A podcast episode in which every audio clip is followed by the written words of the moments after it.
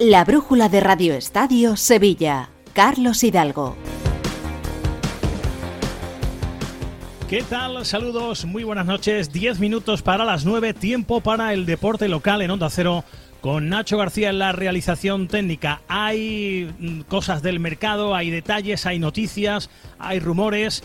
El nombre propio de la jornada a esta hora es el del delantero del Real Betis Balompié, Borja Iglesias. Se marcha del conjunto verde y blanco. José Manuel Jiménez, muy buenas.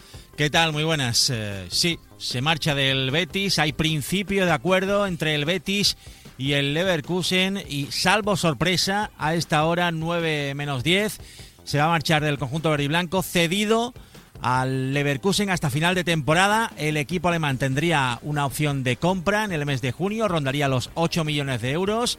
Eh, está claro que bueno, pues el jugador quería quedarse en un principio, eh, pero una vez eh, llegado el interés del Leverkusen, no sé si habrá hablado o no con Xavi Alonso, probablemente, porque ha sido uno de los valedores para que el futbolista marche hacia la Bundesliga. El caso es que el jugador está convencido y ahora sí quiere marcharse del Betis eh, para poner aventura eh, rumbo a Alemania. Eh, Xavi Alonso que pensó en el, en el Panda después de la lesión de Víctor Bonifaz, su delantero titularísimo, que ha marcado 16 goles esta temporada, 7 asistencias, se ha lesionado y ahora, bueno, pues le toca la papeleta a un Borja Iglesias que recordemos no ha marcado un solo gol en liga en esta temporada. Está en un mal momento en el Betis. Hizo uno en Copa, otro en Europa League frente al Aris Limasol. Y ahora, bueno, pues eh, se marcha del Betis, un jugador eh, icónico que ha tenido sus muy buenos momentos en el Betis, sus muy malos momentos también en el conjunto verde y blanco, como por ejemplo el que atraviesa ahora. Y ahora, una vez que se formalice la operación, el Betis evidentemente tendrá que buscar un relevo. Pues sí, antes de conocerse la salida de Borja, todo el mundo entendía que el Betis debía firmar un delantero, con lo cual ahora ya es obligatorio que traiga a un goleador. Y es una posición complicada en el mercado de, invierno. A ver, el interés por Fornals sigue ahí, aunque Fornals no es delantero.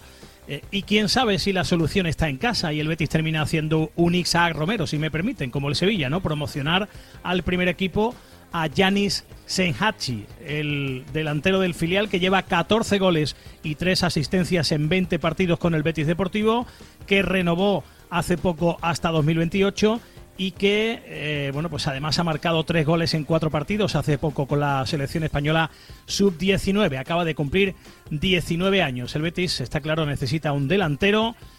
Yo entiendo que, eh, aunque subiera Yanis, el Betis tendría que seguir buscando un refuerzo eh, para el ataque, un, goleador, Jiménez, un hombre que, asegure y en este caso estamos hablando de, un chaval de 19 años en el que no se pueden eh, cargar todas las responsabilidades, un hombre que asegure una buena nómina de goles y que tenga cierta experiencia. Sí, pero la verdad es que eh, el ejemplo que tú has dado es, que es el mismo, efectivamente, y, es el que hoy por hoy, teniendo en cuenta cómo está el mercado de delanteros y que esa opción que eh, de la que también eh, se habla de la posibilidad de que el futbolista de, que está cedido ahora mismo por la Roma, que ofrece el Leverkusen, la opción de Asmun, el delantero iraní, por el que también pugna el Sevilla, bueno, pues lo primero que tendría que hacer es romper su cesión con la Roma. Parece una acción complicada, faltan pocos días para el cierre de mercado, fichar un delantero está complicado, Gianni lo ha hecho muy bien, pero bueno, es un jugador que, de momento ha brillado en categorías inferiores, no sabemos muy bien eh, cómo puede hacerlo en eh, primera división. Eh, la opción de subir a un futbolista del filial, de tirar de Asan Diao y de Ayoce en la punta del ataque y de fichar a un futbolista en la media punta, como por ejemplo Fornals, por el que puna al Betis, reubicar por tanto ahí a algunos futbolistas también podría ser opción para el conjunto verde y blanco. Por cierto, Ayoce, uno de esos jugadores que puede jugar en punta, eh, bueno, pues eh, ha comentado hoy que de momento el Panda no se ha despedido de sus compañeros, seguramente lo hará mañana por la mañana, esto decía a la salida del entrenamiento hoy a Yoce. No, no, la verdad que no. Eh, total normalidad hoy y, no nos ha comentado nada al respecto. Está la cosa un poco en el aire, hablando entre clubes y no sé qué, pasará. Gracias. Entre clubes, decía, reconocía a Jose. Pues eh, está muy, muy, muy avanzada la marcha de Borja Iglesias a Leverkusen. Con respecto a lo que decía Jiménez, lo de Azmun, eh, a ver si no va a haber disputa entre el Sevilla y el Betis, como ha ocurrido en otras ocasiones por un futbolista. El Sevilla se ha interesado por este delantero iraní que está cedido en la Roma, pero que es propiedad del Leverkusen y eh, Relevo publica que el Leverkusen ha sacado el nombre de Azmun en la negociación con el Betis por Borja. Esta temporada Azmun ha jugado solo 235 minutos repartidos en 13 partidos, siempre como suplente, y ha marcado un gol. Eh, veremos quién se lo lleva o si no se lo lleva ninguno de los dos. Hablando de mercado y de goleadores, publica Diario de Sevilla que el Torino se ha interesado por Rafa Mir, que incluso podría ir en calidad de traspasado. Habría que ver cuál es la cantidad. Hay que recordar que hace poco el punta cartagenero rechazó una oferta del Wolfsburgo alemán. Eh, también, eh, aparte de Asmun para la delantera del Sevilla, nos llega desde Inglaterra también eh, otro nombre vinculado al equipo de Quique Sánchez Flores, al interés de Víctor Horta y de su equipo. Es Ñonto, delantero del Leeds United, que suma en segunda división solo un gol en 21 partidos. En 7 fue titular, en 14 salió desde el banquillo para un total de 700 minutos. Un delantero tiene que venir si sale Rafa Mir y si sale alguno más, pues vendrán refuerzos al, Sevilla. Hay varias cosas en el aire. El Milan ha preguntado por Nianzú, eh, quiere una cesión con opción de compra. El Sevilla pide 20 kilos. Eh, o por lo menos que, sea una cesión con obligación de compra de 20 millones. No es fácil. El Basak, el seguir eh, quiere cedido a Janusay. De momento el belga no acepta irse a Turquía.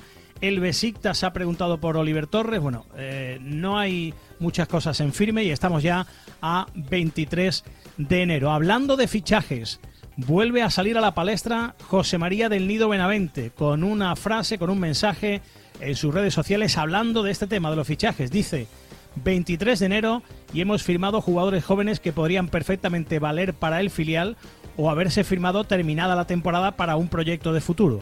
Ante la crítica situación deportiva, dice Del Nido, si los ocupas hubieran aceptado mi ofrecimiento para llevar las parcelas económica y deportiva sin cobrar un céntimo, la situación sería distinta.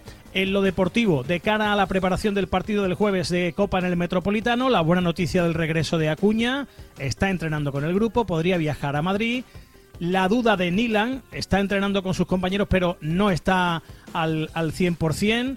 Eh, recordemos las bajas de Gudel, de Luquevaquio, de Quique Salas y de Enesiri. Un Sevilla que estará acompañado por 800 aficionados, aunque no van a estar los Viris. Han anunciado que no viajarán en protesta por lo caro de las entradas. Son 50 euros. Para cerrar, Jiménez, ya hemos contado lo de Borja. Te pregunto, ¿qué va a pasar con Luis Enrique?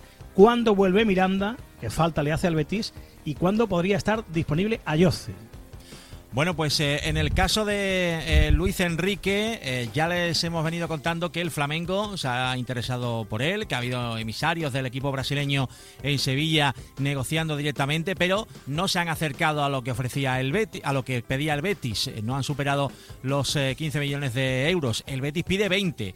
Eh, según los compañeros de relevo, hay un equipo que sí se acercaría a esa cifra y es el Leipzig, el equipo alemán que sí que irrumpe ahí con eh, fuerza, dicen los compañeros, para poder hacerse con los servicios de Luis Enrique. Así que ahí sí que eh, se podría hacer la operación del brasileño. Miranda ha vuelto hoy a entrenar, se perdió los partidos frente a Granada y al Barça, así que en principio estará en la convocatoria en Mallorca. Y Ayoce ha dicho esto sobre su lesión. Bien, bueno, con molestias todavía, pero mejorando poco a poco. ¿La semana que viene ya vuelves o esta...? Sí, duda para esta, pero seguramente ya la próxima semana esté, disponible. Al final ha sido menos de lo esperado, ¿no? Sí, menos mal, menos mal. Eh, al principio estábamos todos asustados, pensaba que era algo peor, pero, pero bueno, al final se ha quedado en un 15 y ya, y ya voy acortando plazo. Bueno, pues Ayoce duda para el Mallorca, posiblemente vuelva ante el Betis. Ahora siguen con la brújula. Gracias por su atención. Buenas noches.